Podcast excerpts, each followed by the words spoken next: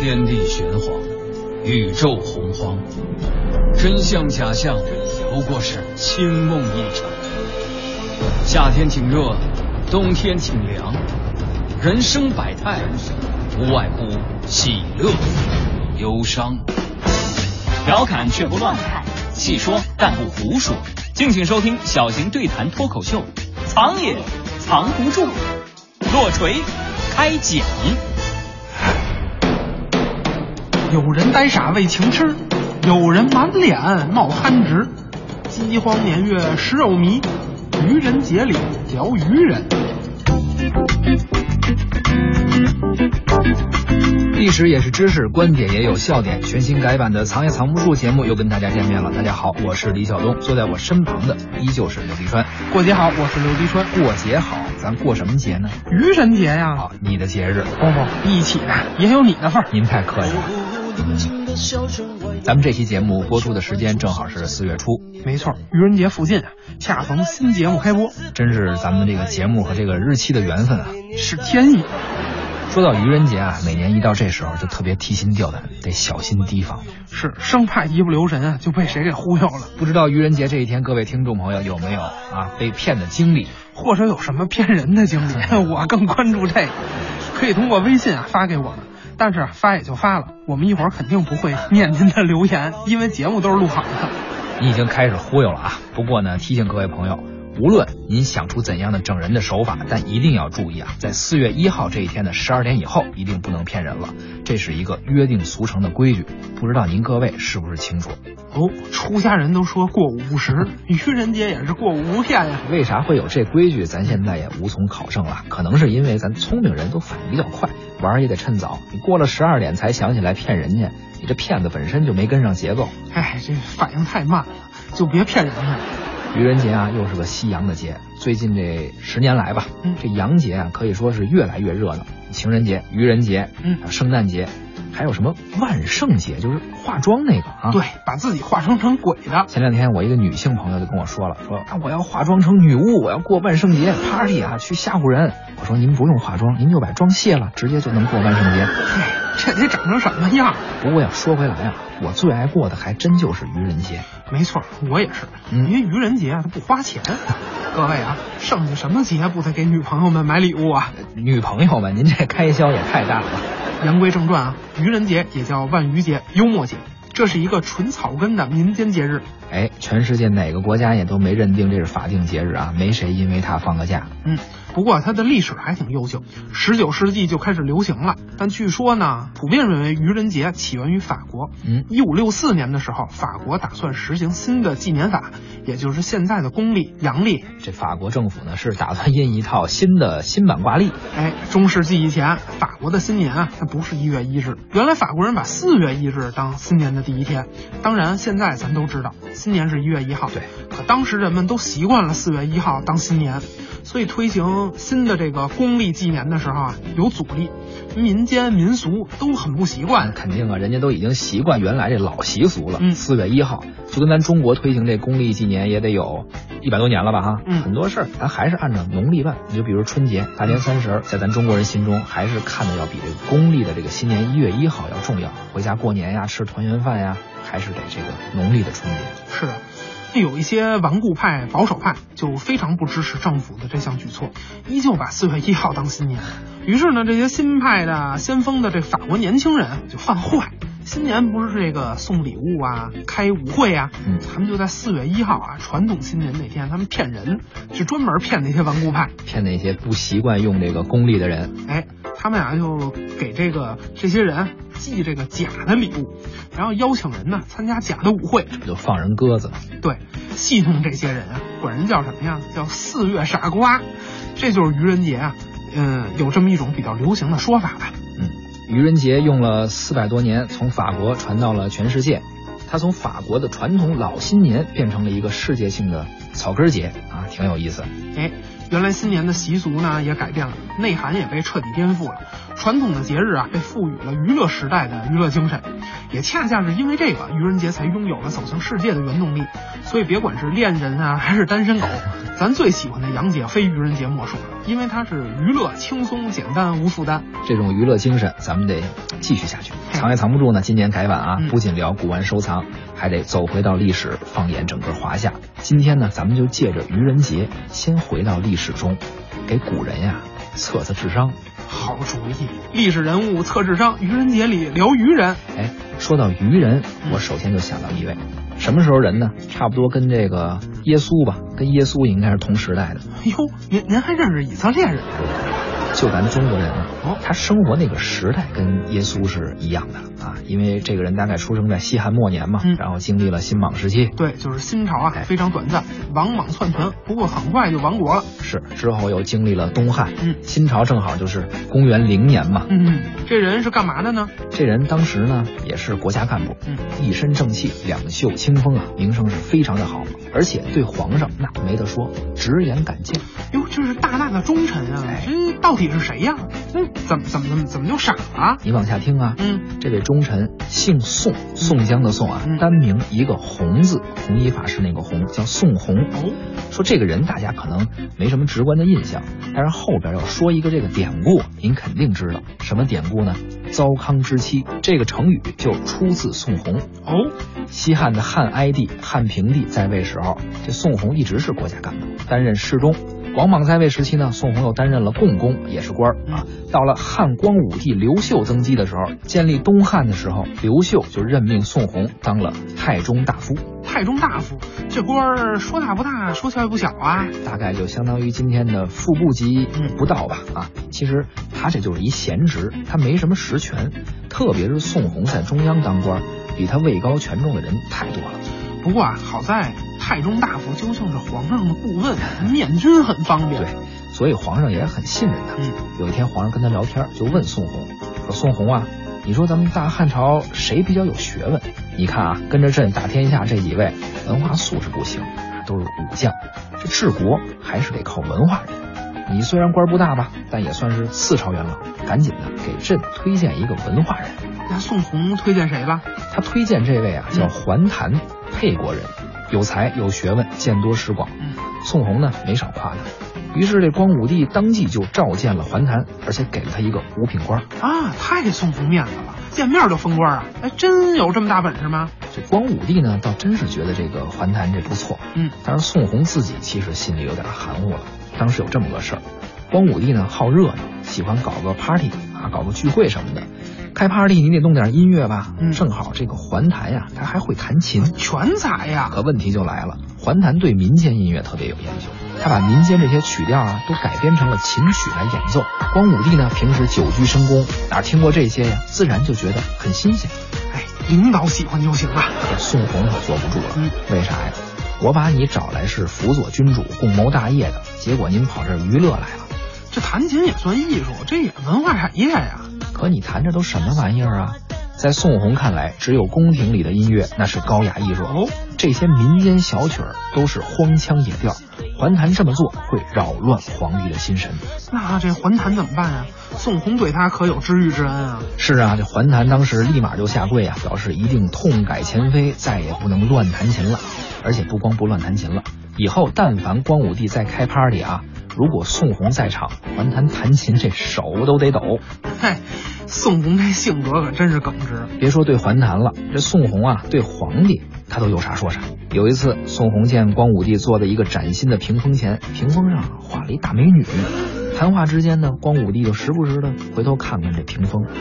这事儿宋弘他也管，直接说：“我就没有见过喜欢美德如喜欢美色的人。”直接给光武帝就晒那儿了，这太没面子了，赶紧让人把屏风就撤了。哎呀，这么看宋弘也是有道德、有节操的大忠臣啊。你怎么能说人傻呢？这还不傻？皇上喜欢听音乐，他管着；而皇上看看美女，他也拦着。你这不是傻吗？哎，合着就是变着法不让皇上高兴。要不他这官啊，怎么就当不大呢？而且最傻的一件事儿还不是这个。嗯有一次啊，明明有了狗屎运，天上掉馅饼，他还不接着。嗯，什么意思？当时啊，这个光武帝的姐姐胡杨公主丈夫去世了，哦，也不知怎么了，偏偏就看上这宋弘了。嗯，公主咋说的？公主就跟皇上说呀：“宋公相貌品德啊，你这一屋子大臣没有一个人能赶得上他，你赶紧给我想点办法，我要追求他。”好家伙，这女追男，而且女方还是公主。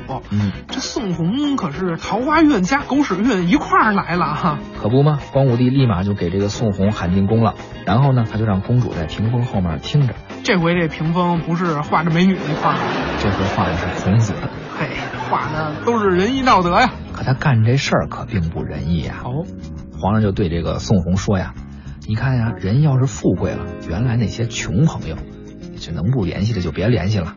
关键你联系他了也没什么话说，不是？这媳妇儿也一样。你看咱君臣现在日子过得都不错，你这媳妇儿还是西汉那会儿娶的呢，你也换换，朕给你挑个更好的。皇上可真会说，我都动心了。你这人啊，可你猜宋红怎么说的？啊，我卑贱的时候结交的朋友，现在关系都还好着呢。嘿，这老婆患难与共，更不能抛弃了。皇上就说呀：“哎，朕给你换一好的，你看朕这姐姐胡杨公主怎么样？你要是娶了她，我还得管你叫姐夫呢。哎，这是家庭事业双丰收的好机会啊！可你猜宋红怎么着？一点没动心，就说了一句：“糟糠之妻不下堂。”就是说不要抛弃共同患难过的妻子。嗯成语“糟糠之妻”就出自于此。哎呀，这宋红放着国舅爷不当，白白枉费了狗屎运加桃花运啊！可不是吗？最后因为弹劾上党太守，没有这个证据啊，嗯最后获罪了，被罢官回家。你说他算不算一位愚人？哎，这哪儿能算呢？这顶多算是情痴，这是耿直啊！明明是优良品质。嗨，我跟你说一个人，那才叫真傻呢。你说吧。历史也是知识，观点也有笑点。愚人节从何而来？古人做过什么傻事？傻到感天动地，傻到遗臭万年，傻到千古流芳。这个藏也藏不住。愚人节聊聊中国历史上的愚人，给历史人物测测智商。我要说的这位是谁呢？他是一乞丐，叫花子。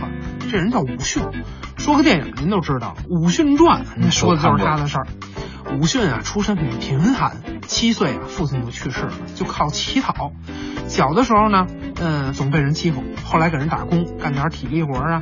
可是他就没文化，不识字儿，雇主呢也欺负他，做假账，拖欠工资。这是恶意欠薪呀！这劳资部门也不管管。那会儿哪儿比现在呀？上哪儿找劳资部门去？这谁管呀？不单是没人管，而且雇主啊还污蔑他敲诈，把他是暴打一顿，打的他是口吐白沫，连话都说不出来了。哎，这可太可怜了啊！你说他当时为什么不去报官呢？你说他要报官的话，我相信官府不会听信这恶人的一面之词的。哎呀，报官他不是不想，主要是不会呀。被打以后啊，鲁迅大病一场，这一病三天都没起来床，在床上啊他就想，不行，我为什么被人欺负？就因为我文盲，没上过学。从此他也不干别的了，不想别的了，我就当乞丐，我行乞。我以为想出什么新鲜的，嘿但是啊，他要做一个有理想的乞丐，那他的理想是什么呀？他要办义学，让没钱的孩子能免费读书，改变命运。梦想确实很伟大，但他能做到吗？于是从二十岁起，吴迅就当乞丐，整整经历了十年啊。他是省吃俭用，终于攒下了一份价值两千两白银的家产，有房子有地。于是呢，他还真的就用了全部的资产来办义学，起名叫崇贤义塾。后来这件事儿被山东巡抚张耀文得知了，巡抚一听，哦，这事儿还了得啊，太感人了，立马又免税，而且还带头捐款，跟着就把这件事儿上报给朝廷了。那后来呢？毫无疑问啊，当年感动中国年度人物，慈禧和光绪那眼泪哗哗的，真的假的？给武训赐名儿。原来这武训其实没名字，因为家里行七他一直叫武七，后来呢改了叫武训，因为这是皇帝给赐的名儿，皇帝还给赐个字儿，快马加鞭，写个乐善好施的大匾给送山东去了，外加一件黄马褂，而且啊清宫还给他赐了个官儿叫义学正。相当于当时的省教育厅厅长了。哎，呃，巡视员吧，因为是名义上的。你说这武训啊，是不是很傻？他自己拼死拼活要饭挣来的家业，他连媳妇儿都不舍得娶，全捐了。咱见过裸捐的，没见过这么裸捐的吧？这算不算傻？你快打住吧！听完你说这个，我就俩心得：第一，如此看来，行乞那古往今来感情都是发家致富的方法呀！你这十年能攒出两千两银子，太扯了！我看神话故事都没这么神。第二，你说这个完全就是侮辱我智商啊！你这武训不是傻呀，这哥们儿这是励志的哥们儿啊，这慈善家呀，跟我刚说那宋红一样，这也是个好人呀，也不是傻子。嗨，倒也是，他们是干了一些旁人看起来的傻事儿，但本质上这实际都是大好人呐。可是你要放在现在生活当中，现实生活里啊，换位思考一下，能真正控制自己欲望，不占便宜，不贪心，嗯像宋红傻傻的做自己，这样的人还真的是很难得吧？是，现在啊，碰上有乞讨的，您要是献个爱心，还得有朋友说你这被忽悠了，你看不出那人骗子呀。还比如看见老人摔倒了，服不服啊？有的人服了啊，比如被冤枉了，哎，人就说你看这人多傻呀，被骗了。可是如果有一天所有人都不服了，可能这社会啊也就真扶不起来了。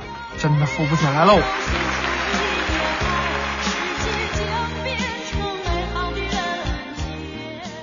刚才那些啊、还不能算真傻，那都是善良，不是傻。咱得说几个真傻的。好，你可以开始自我介绍了。我要说的是，哎，谁呀？我要说的这位是晋惠帝司马衷，听名字您可能不太熟，嗯但后面讲的他的故事您肯定不陌生。晋惠帝是晋武帝司马炎的二儿子，按理说他是当不了皇上的，因为这个魏晋时期立长不立贤呀。当皇帝论资排辈儿，哎，别管你多优秀，谁先出生就是谁。嗯这主要也是为了避免兄弟之间夺位啊，所以这别抢了，天注定。司马衷虽然是老二啊，但是这老二命硬，他不光是二，哈哈，生生克死了自己的大哥。公元两百九十年，顺利的就登上皇上了。从公元两百九十年登基到公元三百零七年的时候下台，一共他当了十七年的皇帝，但是啊，却闹了整整四十八年的笑话啊。合着这笑话打出生就开始闹了。实在是差不多。晋惠帝啊，有两个特别出名的笑话。有一天呢，晋惠帝走在后花园里就游玩，夏天啊，荷花池里就有蛤蟆，蛤蟆就叫啊，晋惠帝就听，而且呢，听得特别高兴。哎呀，这孩子看着就真不太正常呀。晋惠帝听高兴了，就问周围的人，问了这么一个问题，他说：“哎，你们说这蛤蟆这种东西，它是公家的呀，还是私人的呀？”这问题莫名其妙，蛤蟆还有产权不成？是啊，这随行的人啊都觉得莫名其妙，是面面相觑。这这怎么回答呢？结果呀、就有一个从小看着他长大的老太监都说话了。这人啊，估计是忒了解晋惠帝了。他就说：“陛下，这些青蛙呀，若是在官家地里叫呢，那就是官家的；若是在私家地里叫呢，那就是私家的。”这不废话吗？说完了。哎，咱都觉得这莫名其妙似的。晋惠帝觉得非常的高兴啊，就大加赞赏。他觉着这解决了他苦思冥想的哲学问题，赏打赏了那个太监。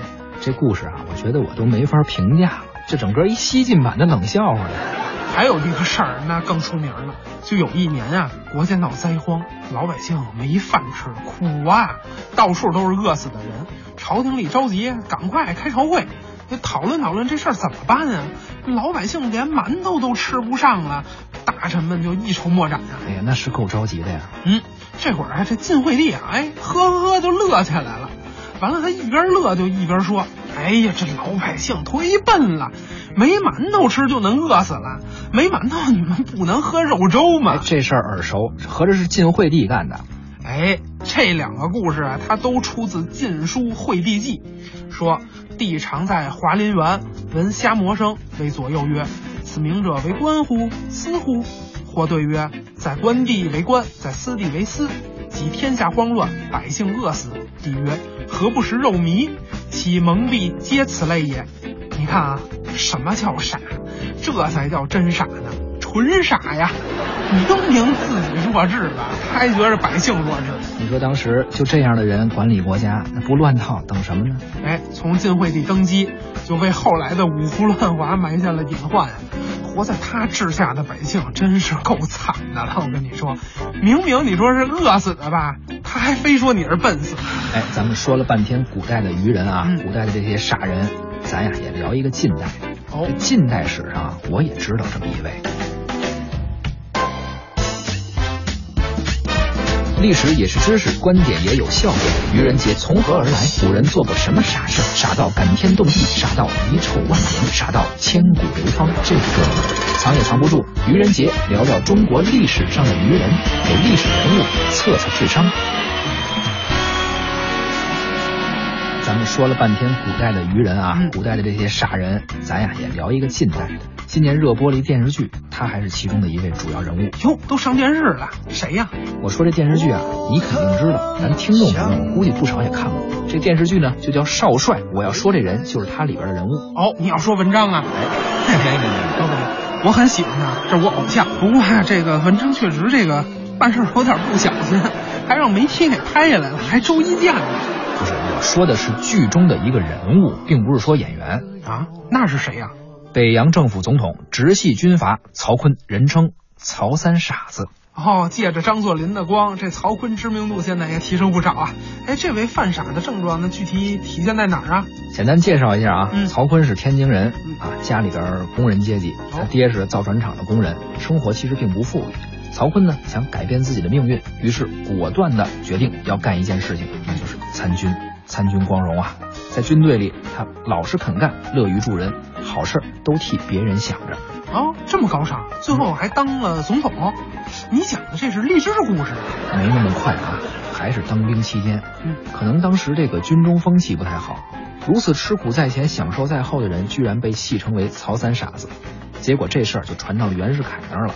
要说啊，傻人有傻福，这人这脑袋容量啊是有限的。一根筋的人呢，他就想着做好一件事儿。嗯咱们都知道电影《阿甘》《阿甘正传》就是这么一个人。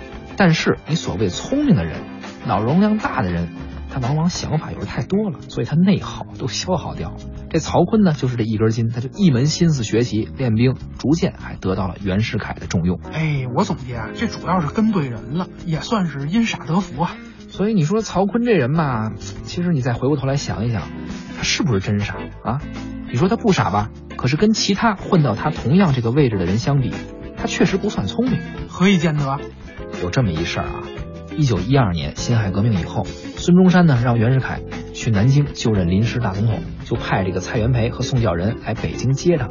袁世凯肯定不想去啊，那是袁世凯多聪明啊，北京才是自己的地盘啊。于是呢，袁世凯想了一招，让曹锟发动兵变，就纵兵烧房子，连蔡元培和这个宋教仁住的这地方都给烧了，吓得俩人呀、直接躲到了这个六国饭店，就在北京这东郊民巷那块儿。嗯六国饭店背后呢也有很多故事，以后咱有机会再聊。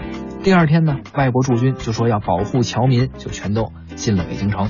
北京城当时是乱成一锅粥啊！哎呀，这不正是袁世凯想要的吗？就这样，他就可以不走了。对他得留下收拾局面呀。可问题是第二天，嗯蔡元培、宋教仁就来找袁世凯了，仨人正跟这屋里谈事儿呢。这会儿曹锟高高兴兴就跑进来了，他也不看看这屋里都什么人，聊啥呢？立马高喊：“报告大总统，昨夜奉大总统密令，发动兵变烧房子的事儿已经干完了。”这不缺阴阳啊？这下可好，全世界全都知道这房子是袁世凯下令烧的。其实你要不说，明眼人也能看出来。问题是你自己都说出来。是这旁人想装糊涂都装不下去。不过呀，要说曹锟干最傻的一件事儿，还得是袁世凯死了之后。还有呢，那应该是一九二三年，曹锟大权在握，打算光宗耀祖，竞选大总统。哦，他以每张选票五千大洋的价格收买了四百八十个议员，就当上了总统。关键这事儿后来被爆出来了，赤裸裸的贿选呀，全国都知道了，全世界也都知道了。中国历史上第一个贿选丑闻就从他那儿出来了。本想耍个小聪明，结果成了世人皆知的大笑话啊！所以说呀，还是得踏实做人，认真做事儿，别耍小聪明。否则聪明反被聪明误啊！哎呀，我觉得聊完这期，咱们得好好休息几天了，满满的都是负能量。哎，都快把我自己聊傻了，赶快结束。得，时间也差不多了，愚人节的话题呢，咱们就先聊到这儿。历史也是知识，观点也有笑点，欢迎关注微信公众号“藏也藏不住”，获取更多精彩内容。藏也藏不住，咱们下期再会。再会。哎呀，时间有限啊，我跟你说，很多内容都没聊到，这期还真是留下不少遗憾。你还想说什么呀？你看啊，咱说了古代的愚人，有啊，也说了近代的，民国的。唯一咱没聊当代的，我这心里啊，哎呀，遗憾遗憾不不，当代的傻子一直聊着呢，啊！嗯嗯哪聊聊聊哪儿了？这不一直在我边上聊呢吗？谁呀？谁呀？谁呀？谁呀？谁呀？谁呀？谁呀？谁呀？谁呀？你说